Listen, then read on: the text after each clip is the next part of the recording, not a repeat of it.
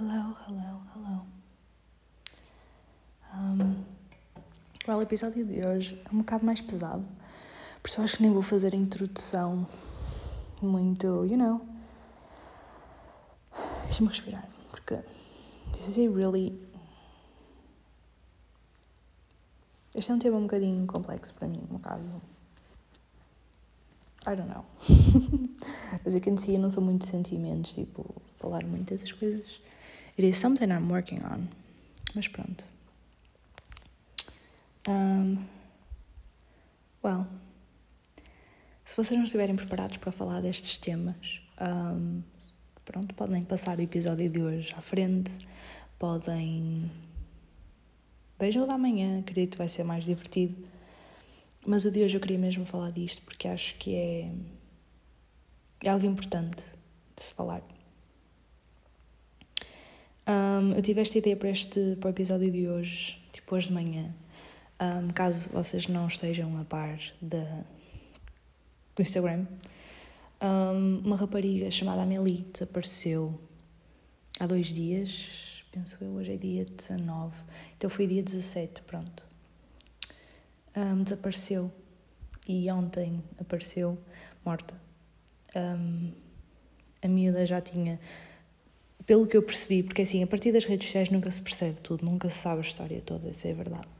Um, mas a miúda parece que já se tinha tentado suicidar, um, tinha depressão, tinha bastantes um, problemas psicológicos e por isso a miúda não estava bem já.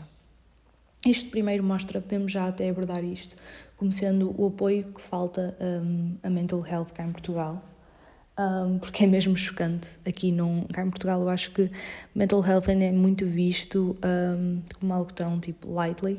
Por exemplo, animais de apoio emocional continua a ser um, completamente visto como algo nulo cá em Portugal e já foi provado várias vezes pela ciência de que animais de facto ajudam. eu tenho um exemplo, a Zara, assim, é um é, não é como, ela é um animal de, de apoio emocional para mim porque eu tinha muita ansiedade e ela literalmente tirou grande parte da ansiedade que eu tenho, que eu tinha. Um, por isso, anyways. Para mim, suicídio, como eu disse no início do episódio, é um tema muito complicado para mim. Um, não só.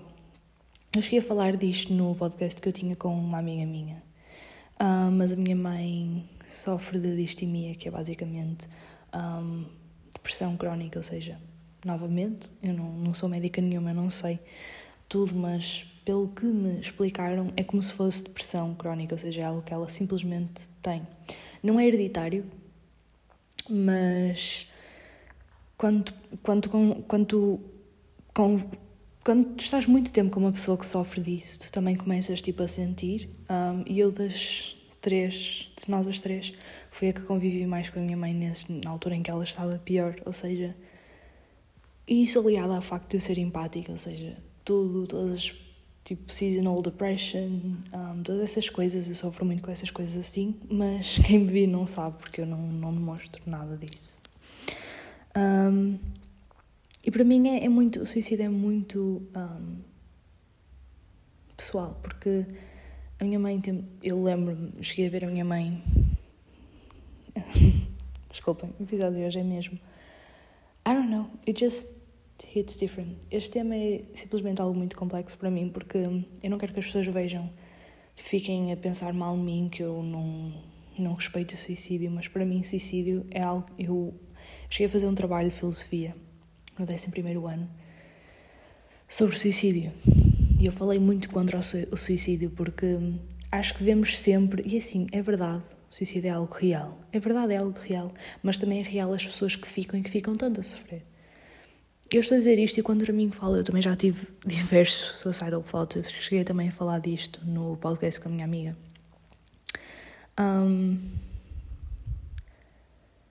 eu, já, eu sofro muito com isto também, suicidal thoughts, não sei o quê, mas acho que a razão porque eu nunca sequer tipo, fiz nada, tipo self-harm ou nada parecido, Ok, uh, well, nada parecido também não vai ser assim, mas pronto, you know what I mean.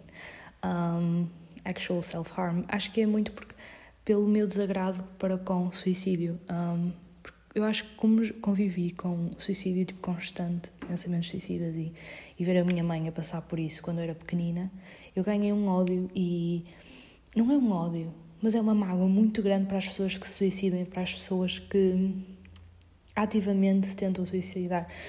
Porque eu sei, porque eu já fui a pessoa que ficou deste lado e que via aquilo e que tinha que lidar com aquilo. E eu era uma criança, eu queria também ter a minha vida, eu queria poder brincar, queria poder ter a minha inocência. Eu não tive a minha inocência tendo, em termos de suicídio e, e situações tipo self-harm e mental health, eu não tive a minha inocência que desde muito nova que eu tive de lidar com isso, desde muito nova, não só por minha parte, mas também pela minha mãe, principalmente pela minha mãe.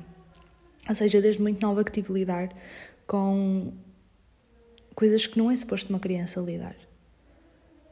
Um, e por isso acho que é por aí que vem um bocado meu, minha mágoa tão grande um, para com pessoas que suicidam ou que falam sobre se querem suicidar. Porque assim, I'm there, tipo, I know it, I know how it is eu também passo isso.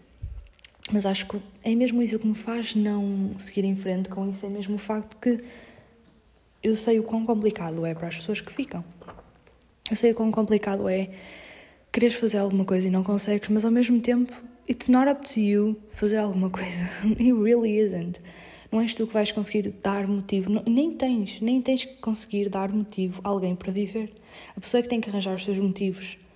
E assim, a verdade é que o suicídio tem duas fases. É a que vai e a que fica. E nós muitas vezes, muitas vezes fica, focamos na pessoa que vai e coitadinha, coitadinha. É verdade.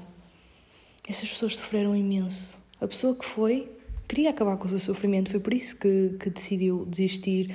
Não necessariamente desistir, decidiu dar fim à sua vida. Mas a que fica Assim, mas aqui também podemos ver dos dois lados, porque também há pessoas que se suicidam porque as pessoas que ficaram não eram necessariamente, não estavam necessariamente com o melhor em mente, mas não é dessas pessoas que eu estou a falar. Eu estou a falar as pessoas que, por exemplo, a mãe da Amélie, nós não sabemos a vida da Amélie, não sabemos se a mãe era a tratava bem ou não, nós não sabemos. Mas imaginando que ela é uma mãe, pelo que deu a entender, bastante preocupada com a filha, o que é que ela vai ficar agora a pensar? E assim, a verdade também é importante nos, às vezes nos focarmos em nós e. Pô, que se lixa, mãe. Como é que estava a miúda? É verdade, mas acho que também temos de ter em atenção. É como tudo, há sempre vários lados, por isso é que eu entendo. Não sei, eu não quero que vocês me odeiem, odeiem ou whatever. Não quero tipo receber backlash, mas acho que vocês também têm que perceber que o que eu quero dizer é porque I was there, tipo, eu sei como é que é ser a pessoa que eu também tinha a minha vida, eu também tinha os meus problemas, mas tinha constantemente lidar com. Eu tenho memória muito vívida de quando eu estava no terceiro ano. E uh, cheguei à cozinha e minha mãe estava com uma faca na mão. E. Uh, eu já cheguei a falar disto no livro que eu publiquei aos 14 anos. Um, I don't think I'm still ready to fully touch on as coisas que eu vivi quando era pequenina. Mas espero que consigam entender o meu lado. É que é mesmo isso, é mesmo as pessoas que vêm, as pessoas que tipo sentem que não conseguem fazer nada para te ajudar ou parece é muito aquela coisa eu senti, ok, então eu eu não sou suficiente para te dar razão para ficares, ou seja, ainda por cima eu tinha tinha estava no terceiro ano em vez de me focar, ou seja, eu podia estar, mas é pensar o que é que vou, o que é que vou brincar amanhã? Eu tinha que pensar como é que vou amanhã fazer a minha mãe estar bem? Ou será que a minha mãe amanhã vai acordar? Estava no terceiro ano. You know what I mean? Para aqueles que de facto estão mal, e se algum de vocês de facto sentir que, que está a ter estes pensamentos, é importante saberem pedir ajuda e procurarem essa ajuda. Não é simplesmente dizerem, ah, eu preciso de ajuda, eu preciso de ajuda. Por exemplo, meterem nas redes sociais e seja o que for, a dizerem que precisam de ajuda. Procurem, de facto, ajuda, ajuda profissional. It's okay. It's really okay. Eu tinha uma rapariga da minha turma, quando nós estávamos, quando eu ainda andava no ensino básico, que ela, nós chegámos a tentar levá-la ao ao psicólogo lá da escola, porque ela estava mesmo muito mal. Mas é aquela vergonha. E acho que hoje em dia também fica muito bonito dizer haha, depressão, haha, ansiedade. Não, não, não é uma coisa de se brincar, não é. Não é uma coisa de se brincar. Ansiedade, depressão, mental health é algo verdadeiro, não é algo que é quirky, não é algo que é funny, não é relatable, ou não é suposto ser. É algo sério. Acho que às vezes, mesmo nós, um, Gen Z, que tipo, queremos dar atenção a isso, acabamos por dar uma atenção estúpida uma atenção estúpida em que estamos a dar atenção de forma negativa, estamos a dizer, falar como se fosse engraçado. Não é engraçado. É um tema muito sério e há pessoas que de facto sofrem com isso. E outras simplesmente. Porque se toda a gente. Isto é exatamente a mesma coisa de não sei quanta gente ir para o hospital dizer que lhe dói o dedo e depois uma pessoa que de facto está a morrer fica ali na, na, na fila à espera. E as pessoas, vocês. É importante toda a gente ter ajuda. É, eu acho, eu digo sempre, é toda a gente, por mais sã entre aspas, que sejas, é muito importante uh, toda a gente ir ao psicólogo. Agora, hoje em dia toda a gente toma comprimidos para a ansiedade, toda a gente toma comprimidos para não sei o não sei o que mais. Let's work on ourselves. Eu acho que isso aí também é muito importante. Se fores um psicólogo, com certeza que ele vai meditar, eh, vai, um psiquiatra, a certeza que ele vai te passar alguma coisa para tu tomares. Mas é importante, o importante está aqui em saber, ok, o importante também é eu trabalhar em mim. Eu costumava ir ao psicólogo, sinceramente, não sei até que ponto é que me fez muita diferença, um, por exemplo, a medicação que eu tomava para a ansiedade. Não fez. Depois a Zara chegou, a Zara tirou-me uma imensa da minha ansiedade. E eu comecei a trabalhar em mim, meditar.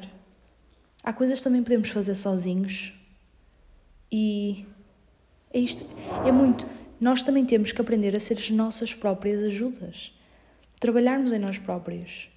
Mas grande parte do trabalharmos em nós próprios também é saber quando procurar ajuda. Mas ajuda real, não é ajuda. Assim, é muito bonito, sim, ter aquele melhor amigo que nos ajuda, ok. Mas às vezes o nosso melhor amigo não consegue fazer tudo. Os nossos pais não conseguem fazer tudo. Às vezes tem que ser uma ajuda profissional, real. Não é metermos tudo em cima da nossa família ou quem está à nossa volta, porque quem está à nossa volta também tem os problemas deles, também tem a vida deles procurar ajuda real. E viver é uma dádiva, mas também é um dever. Viver não é simplesmente dizeres que queres viver, viver também é saberes viver. Desculpem se ofendi alguém, mas novamente, acho que vocês também têm que perceber um bocado o meu lado. Um, I've been there on both sides e ambos são bastante complicados. Muito obrigada por terem ouvido o episódio de hoje. Se vocês ouviram, eu sei que hoje foi bastante complexo, mas queria muito falar sobre isto porque é um tema bastante real. Mas acho que às vezes também partilhamos aquelas, aquelas quotes no Insta do tipo ansiedade é real, depressão é real. You know? E não falamos de ambos os lados. Eu acho que é importante abordarmos ambos os lados. On another topic. Se vocês quiserem enviar dilemas, podem mandar para o Ask Friends. Eu deixei o link um, no episódio anterior, na descrição do episódio anterior. Se quiserem mandar um, dilemas, podem mandar. É tudo anónimo e eu vou responder no episódio de sexta-feira. Até amanhã. Blessed.